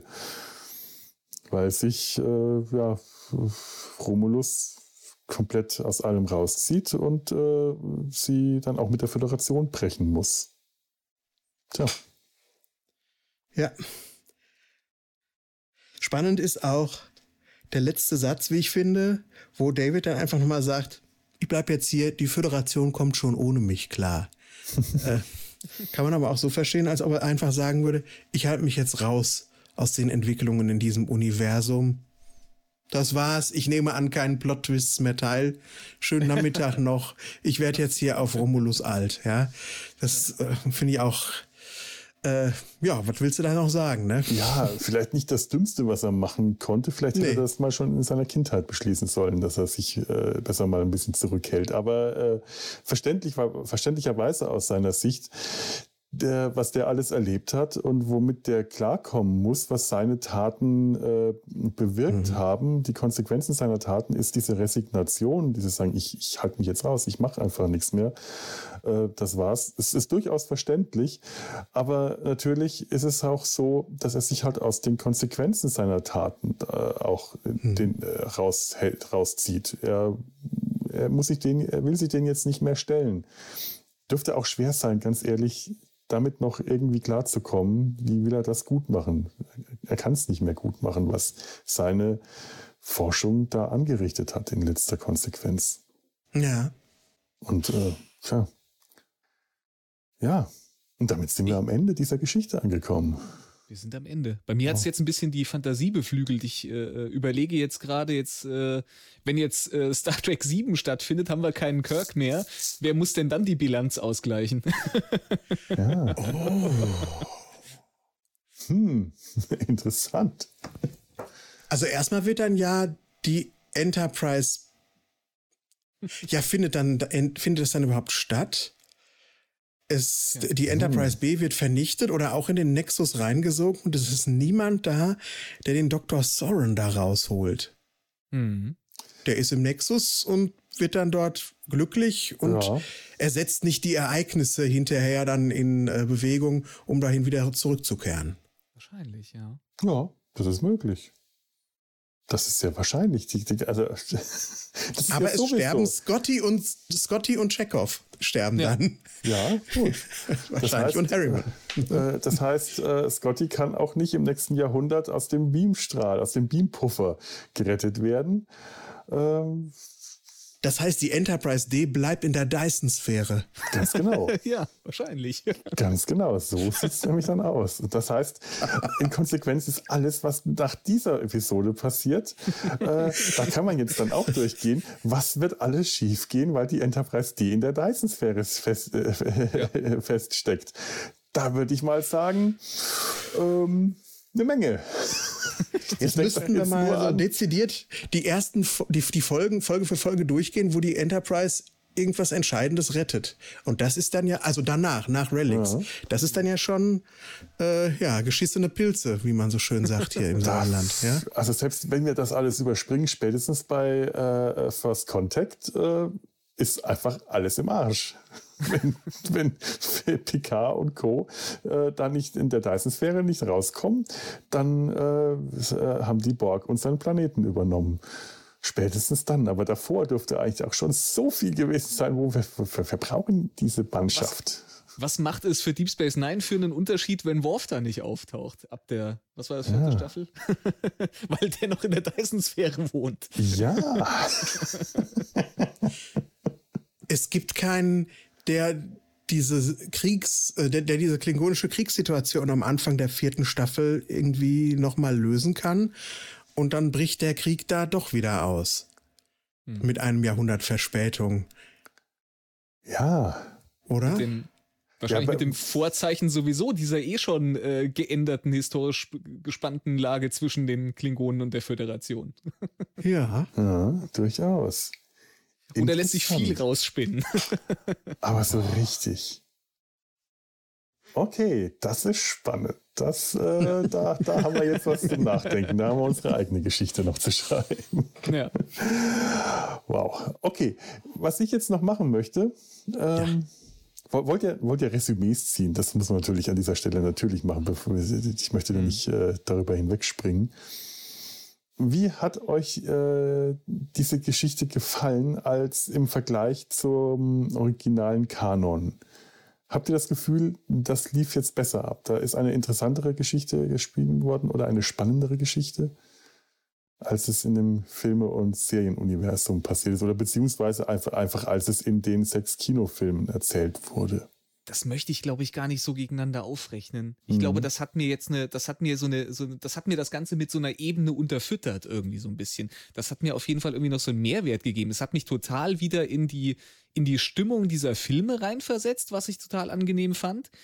Äh, es waren so viele schöne Sachen, wo ich gesagt habe, äh, das ist so schön, dass man so viele Elemente aus den Filmen wieder aufgreift, wiederentdeckt, ohne dass das jetzt einfach nur so Fanservice-mäßig billig reingepopelt ist, wie man das äh, gerade so in der jüngeren mhm. Vergangenheit aus den Serien und sowas doch öfter mal kennt.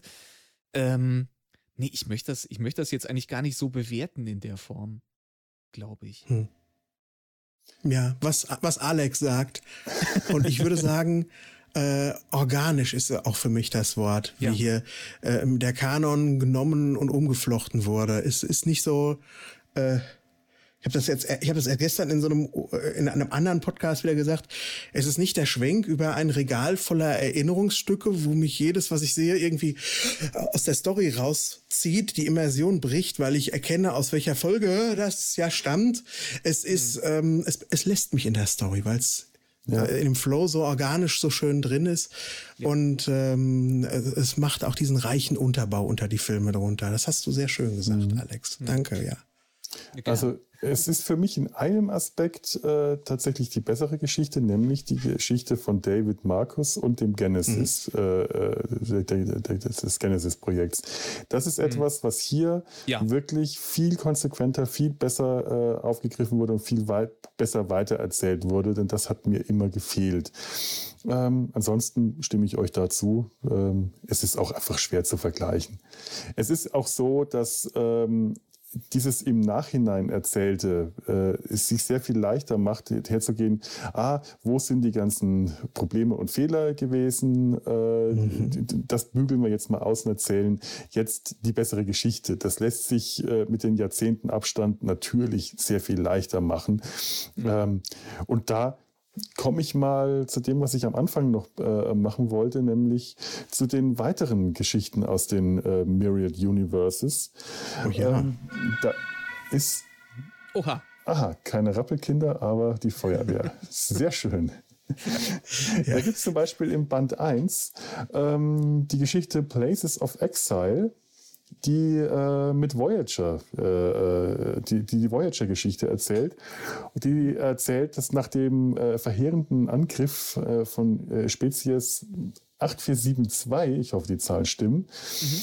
ähm, die Enterprise so sehr beschädigt war, weil sie kein Bündnis mit den Borg eingegangen sind. Äh, äh, Janeway hat nicht auf den Rat von Chakotay gehört, dass die Voyager im Delta-Quadrant bleiben muss, dass sie da stand, äh, strandet und Asyl bei den Vostigi findet. Ich glaube, die kommen nicht wirklich kommen nur so am Rande in der Serie vor. Mhm. Ja, also ich habe auch keine Bilder gefunden. Ich glaube, die werden nur erwähnt.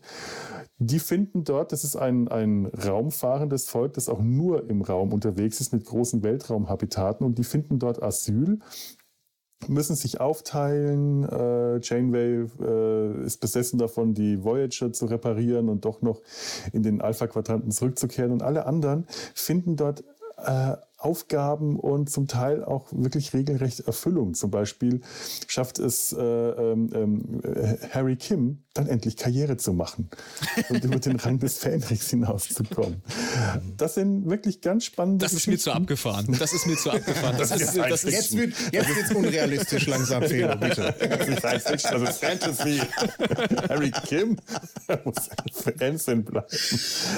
Aber diese Geschichte schafft es tatsächlich auf eine ganz andere Art und Weise, die Voyager-Handlung äh, zu einem Ende zu bringen, mit einem für mich sehr viel befriedigenderen Ende, Ende, das äh, sehr viel runder und plausibler alles zu einem Abschluss bringt, der ganz anders ist als hm. in der Serie. Ich will da auch gar nichts spoilern, gar nichts erzählen, wie sie das zu einem Ende bringen, aber das ist eine Geschichte, die, äh, bei der man merkt, da ist der Autor, das war, bin ich mal aufgeschrieben, Christopher L. Bennett. Ähm, mhm dass der hergegangen ist und sich mal alles angeschaut hat, was ihm bei Voyager nicht so gefallen hat und was irgendwie nicht so richtig zu Ende gedacht wurde und die ganzen kleinen das war eine lange Liste. es ist, äh, ja, man merkt, dass es eine lange Liste ist. Man merkt es dem Roman nämlich an. Und das hat das ja, ich will das jetzt mal ein bisschen plausibler erzählen. Das ist eine meiner äh, äh, Lieblingsgeschichten. Das ist auch durchaus etwas, was ich mir vorstellen kann, dass das hier auch nochmal in den Podcast irgendwann kommt. Places of mhm. Exile. Ähm, also das ist mir da jetzt aufgefallen, da konnte man schön im Rückblick sagen, die Geschichte, die Entwicklung erzählen wir mal anders.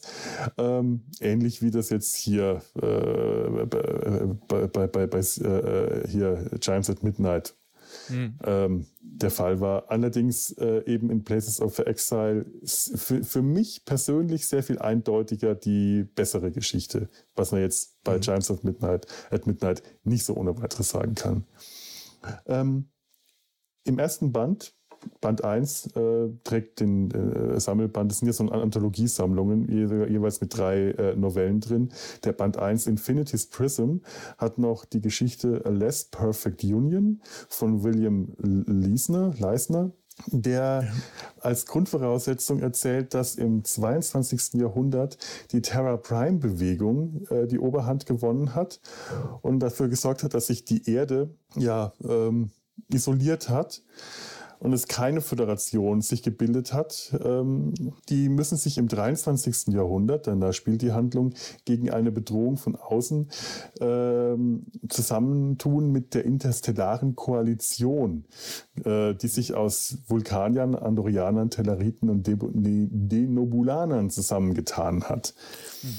Es ist interessant, weil auch sehr viele von den äh, Charakteren, die man aus TOS kennt, äh, Pike, Kirk, äh, Amanda Grayson, die auf der Erde geblieben ist, weil es für sie keinen Grund gab, nach Vulkan zu gehen, die dort die Kontaktperson zu Terpol ist, die als einzige Überlebende der alten äh, Enterprise, der NX-01, im Asyl auf der Erde geblieben ist. Das ist auch eine sehr, sehr interessante Story. Ich, ja. ich habe es allerdings nicht mehr so ganz im Kopf, wie sie verläuft, deswegen kann ich jetzt auch gar nicht spoilern. Ich weiß nur, dass mhm. auch äh, hier auch die Romulaner wieder eine Rolle spielen und man dann äh, nicht nur, äh, nee, das verrate ich noch nicht. Das will ich jetzt nicht verraten, wie man da trifft. Das wäre schon etwas zu viel. Die dritte War aber auch, fand, fand, ich auch schön. Ja. Auf jeden Fall. Mhm. Ich habe auch nicht alle gelesen, wie gesagt. Also ähm, ich kann nicht zu allem was sagen. Ich kann zu manchen auch nur so ein bisschen die, äh, die Inhaltsangaben wiedergeben.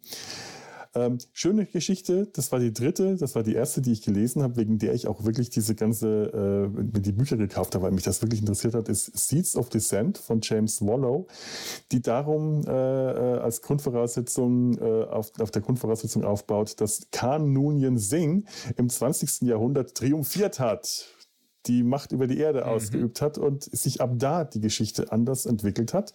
Wir spielen äh, äh, die Geschichte spielt im 24. Jahrhundert. Khans Nachkommen, also genetisch augmentierte Supermenschen, beherrschen die Galaxie und Prinzeps Julian Bashir ist Kommandant der Defiant. Und der findet ein Schläferschiff, ähnlich wie die Botany Bay, vielleicht war es sogar vom gleichen Namen, könnte sogar der gleiche Name gewesen sein, das weiß ich nicht mehr genau, findet ein Schläferschiff mit Flüchtlingen, Menschen aus dem 20. Jahrhundert, allerdings nicht augmentierte Menschen, die das Geheimnis von äh, Kahns Gräueltaten mit sich bringen, die im 24. Jahrhundert nicht mehr bekannt sind, weil ähm, Kahn natürlich äh, eine idealisierte Geschichte propagiert hat, die auch unter den äh, Menschen des 24. Jahrhunderts bekannt ist.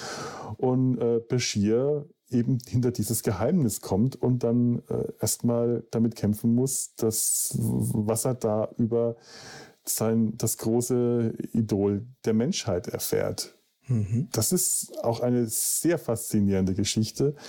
Allein schon, weil wir so Figuren wie einen augmentierten Miles O'Brien äh, begegnen. Das, das, das ist allein ja. schon herrlich, großartig.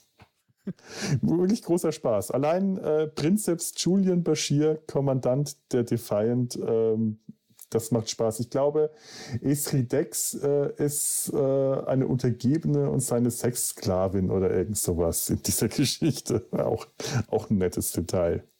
Ich bleibe da ja. total an dem augmentierten Miles O'Brien hängen. Das kann ich mir, das kann ich mir so erstmal gar nicht vorstellen, weil so ein Miles O'Brien ist für mich so das, der, der unpolierteste Charakter, den man sich ja vorstellen kann. Eben. Ja, ja, ja. Den, den, da, da hadere ich auch mit meiner Vorstellungskraft. Bashir, super einfach. Der hat sich überhaupt nicht verändert. Der sieht genauso ja. aus, wie er aussieht. Bei O'Brien, da stelle ich mir, ich weiß nicht, was ich mir da vorzustellen habe. Ja. Das ist sehr schwer. Äh, Diesen wunderbaren Schwabbelbauch, den er ja noch auspackt, den hat er einfach nicht. Und ja. ist dann ja. so, der sieht so ein bisschen aus, als hätten sie dem O'Brien dann wahrscheinlich die, die, die Brust von Ricardo Montalban umgeschnallt.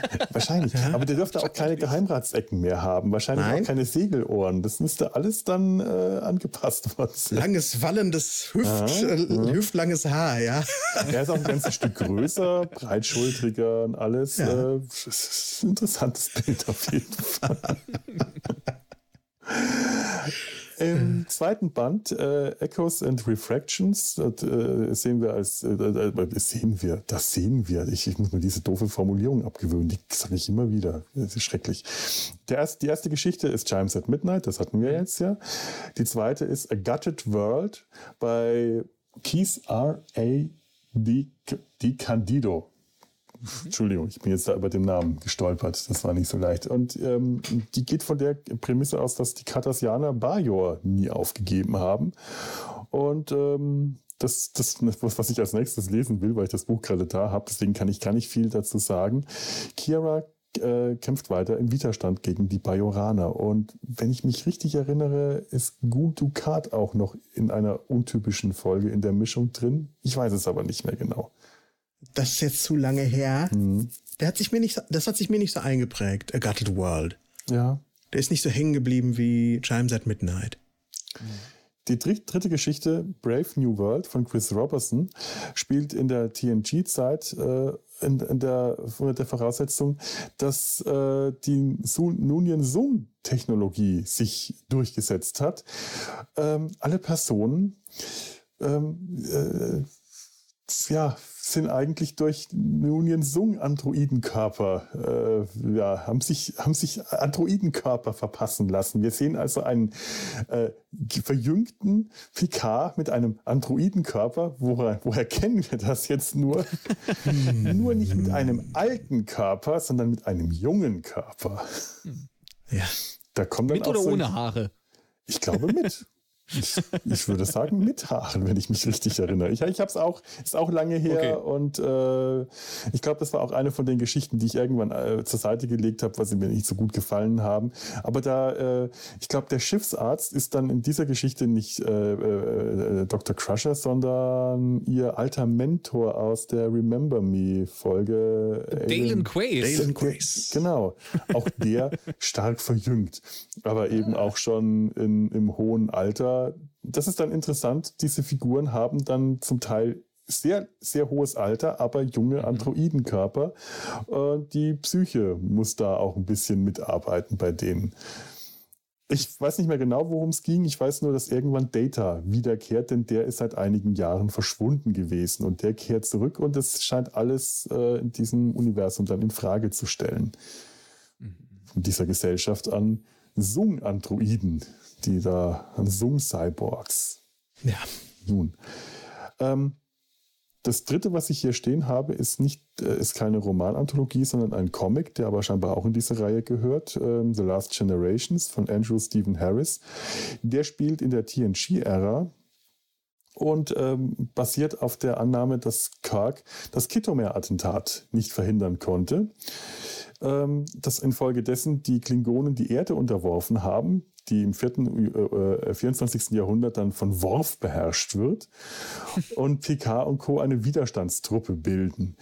Von der alten äh, äh, Crew wie der alten, äh, auch der alten Sternflotte ist nur noch Zulu übrig, der im hochkreisen Alter immer noch Captain der Excelsior ist, des einzigen Starfleet-Schiffs, das überlebt hat und äh, so eine Art, ja, eine, eine Phantomfigur darstellt, so der, der letzte Retter da draußen im Universum. Ich, ich habe es noch nicht äh, mir angeschaut.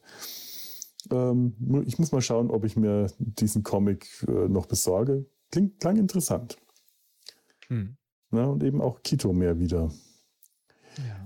Band 3, Shattered Light. Ähm, die erste Geschichte ist The Embrace of Cold Architects von David R. George III. Das ist ein Name, der mir eher was sagt. Ich weiß jetzt nicht genau woher, aber den habe ich schon häufiger äh, unter Autoren und Autorinnen gesehen. Und der lange McCoy-Band äh, Crucible, Provenance of Shadows. Ah, das, ja, ja. Überhaupt alles von Crucible ist von ihm. Hm. Ah ja, okay, gut, dann weiß ich, woher ich den Namen äh, so gut hm. habe. Dann muss ich mir das nochmal durchlesen, weil den hatte ich auch zur Seite gelegt. Der spielt mit der Prämisse, dass Mr. Worf Feuer Erfolg hatte und dass Riker die Borg besiegt und Locutus tötet. Und die Geschichte geht jetzt mit der, äh, spielt dann von der ja, Survivor Guild äh, von Riker, der mit, damit weiterleben muss, dass er seinen Freund und Captain getötet hat. Ja. So mehr oder weniger, das habe ich davon noch in Erinnerung. Ich hat mir, hat mir tatsächlich nicht so gut gefallen, weil ich auch hier dieser schulzerfressene Riker wie äh, der schulzerfressene Spock, den ich in einem anderen Roman gelesen hatte, einfach nicht so gefallen hat. Ja. Hm. Dafür kam für mich jetzt ein Höhepunkt. In dem zweiten. The Tears of Eridanos meinst du? Nein, ich meine Honor in the Night. Honor in the Night, das ist, äh, ja, den hatte ich ja als dritten stehen, aber äh, ja, den will ich auch unbedingt lesen. Ich weiß nicht, warum ich den noch nicht angefangen habe. Äh, ganz toll, Honor in the Night von St Scott Pearson. Im 24. Jahrhundert stirbt Niels Barris, Präsident der Föderation, McCoy an seinem Sterbebett. Niels Barris, den wir aus The Trouble with Triples kennen der ja Sebastian, sag du uns mal was. Wenn das für dich ein Höhepunkt ist, dann überlasse ich dir hier das Wort. Das ist dieser merkwürdige Bürokrat, über den mhm. dann Kirk sagt, jetzt, die, die Klingonen nehme ich schon ernst. Sie nehme ich auf die leichte Schulter, Mr. Barris. Und der dann mhm. immer so nach Luft schnappt, weil er da so düpiert wird die ganze Zeit von dem Kirk. Äh, aber in dem Fall, wo die Klingonen Erfolg haben mit dieser Vergiftungsaktion äh, des Quadrotriticale, schafft er es irgendwie Föderationspräsident zu werden. Und auf seinem Sterbebett sagt er, so wie, ähm, äh, so wie Charles Foster Kane in Citizen Kane, sagt ja. er die Worte Arne Darwin.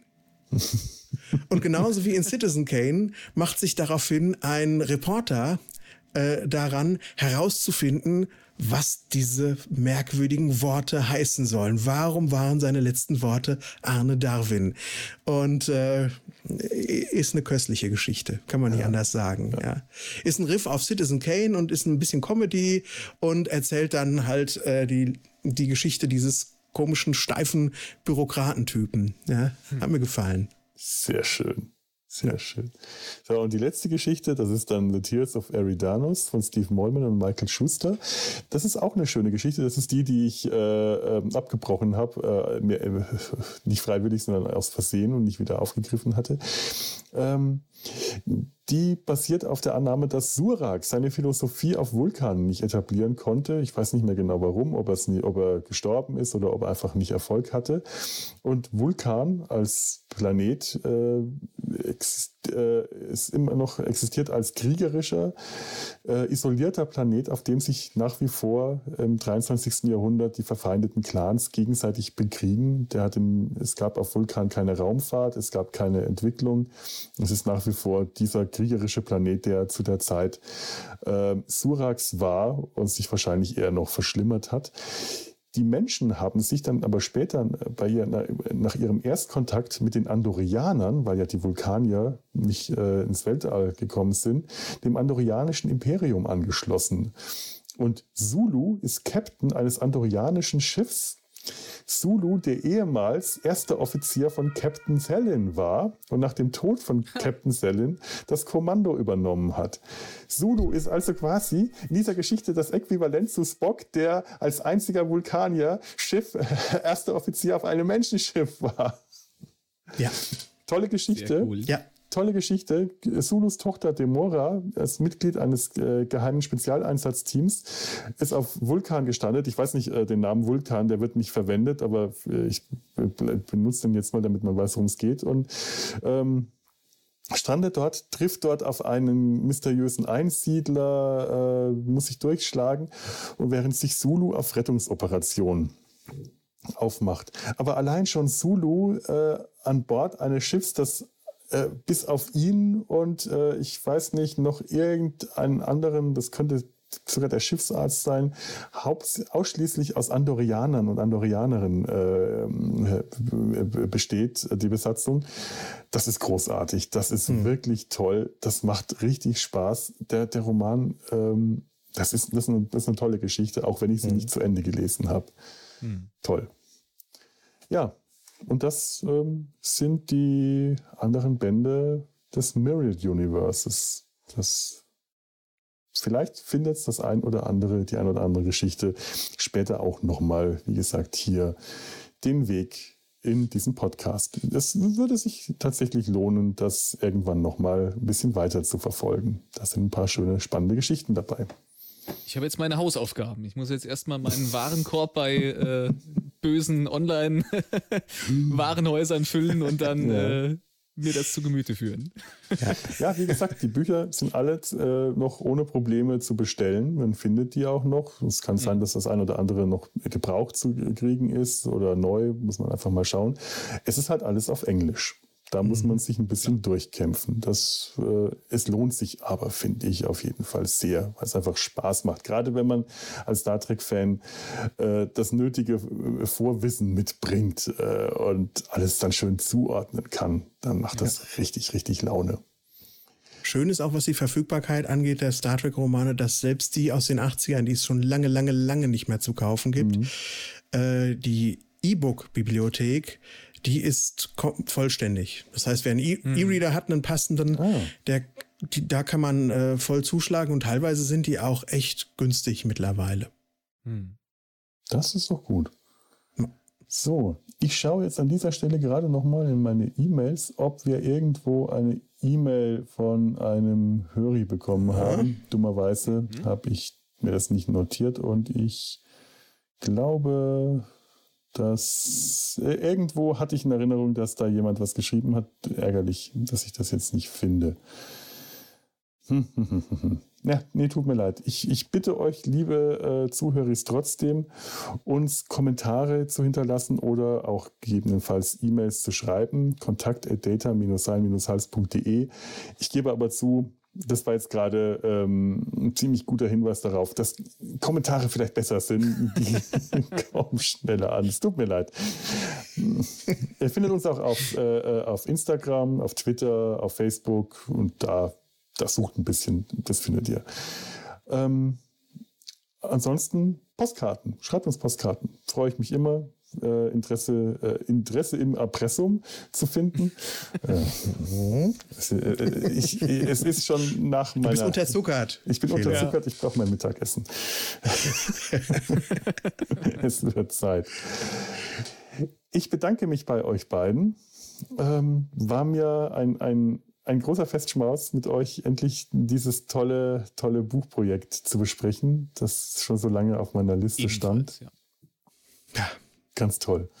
Ist ja auch eine schöne kurze Folge geworden. Ich, ich bedanke mich auch bei euch beiden. Das hat Spaß gemacht. Also wirklich ja, toll. Sie sind sehr wunderbar tief eingestiegen. Das finde ich immer gut. Ja, ich fand auch, normalerweise mache ich das ja nicht so gerne, mich so Szene für Szene durchzuhangeln. Hier hat sich einfach angeboten. Ich wollte mhm. einfach auch verfolgen, wie sich diese Geschichte aufspinnt, dieses, wie sich das einfach weitergeht. Das musste chronologisch durchgesprochen werden. Also das mhm. äh, ja. Hat mir jetzt auch viel Spaß gemacht. Ja, dann verabschieden wir uns hier an dieser Stelle auch von den Zuhörern. Und ähm, nachdem ich am, äh, zum Intro, äh, ich hatte mir tatsächlich vorher überlegt, ob ich äh, mit dem Intro zu Star Trek die Animation Series beginne, weil ja immerhin Selins einziger Filmauftritt dort äh, begann. Aber es war Star Trek 2, einfach weil es schöner ist, denn da mhm. fangen ja auch mehr oder weniger die, die, die Filme, zumindest was in Hauptkapiteln angeht, an. Und das heißt, ich werde jetzt hier mit den Klängen zu Star Trek 6 enden, von mir oh. interpretiert. Ja. Freut euch schon mal, ähm, haltet euch die Ohren zu. Lebt flott und in Frieden. Macht's gut. Tschüss. Tschüss. Tschüss.